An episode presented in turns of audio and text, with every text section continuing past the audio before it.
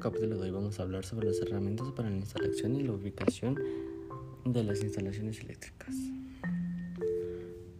Para empezar con las herramientas encontraremos 14 de ellas, medidor de nivel, desatornillador, taladro de impacto, cabeza de taladro, expansor de tubo, llaves de torsión, llave de boca abierta, cortador de tubos, detector de fugas, bomba de vacío, medidor de presión, medidor universal, llave hexagonal interior y cinta métrica.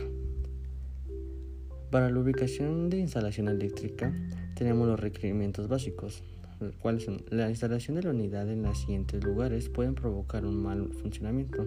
Si es inevitable, consulte con el distribuidor local. 1.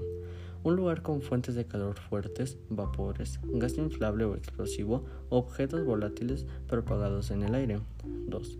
Un lugar en el dispositivo de alta frecuencia, tales como máquinas de soldadura, equipo médico. 3. Un lugar cerca de la costa. 4. Un lugar con aceite o vapores en el aire. 5 un lugar con gas sulfurado. 6. Otros lugares con circunstancias especiales. 7. No utilice la unidad en los alrededores de una lavandería, un baño, una ducha o una piscina. Por otro lado encontramos la unidad interior. 1. No debe haber una obstrucción cerca de la entrada y salida del aire. 2. Seleccione un lugar donde el agua de condensación se pueda dispersar fácilmente y no afecte a otras personas. 3. Seleccione un lugar conveniente para conectar la unidad exterior y cerca del toma corriente. 4. Seleccione un lugar que esté fuera del alcance de los niños. 5. El lugar debe ser capaz de soportar el peso de la unidad interior y no aumentar el ruido y las vibraciones. 6. El aparato debe instalarse a 2.5 metros por encima del suelo. 7. No instale la unidad interior justo encima del aparato eléctrico. 8.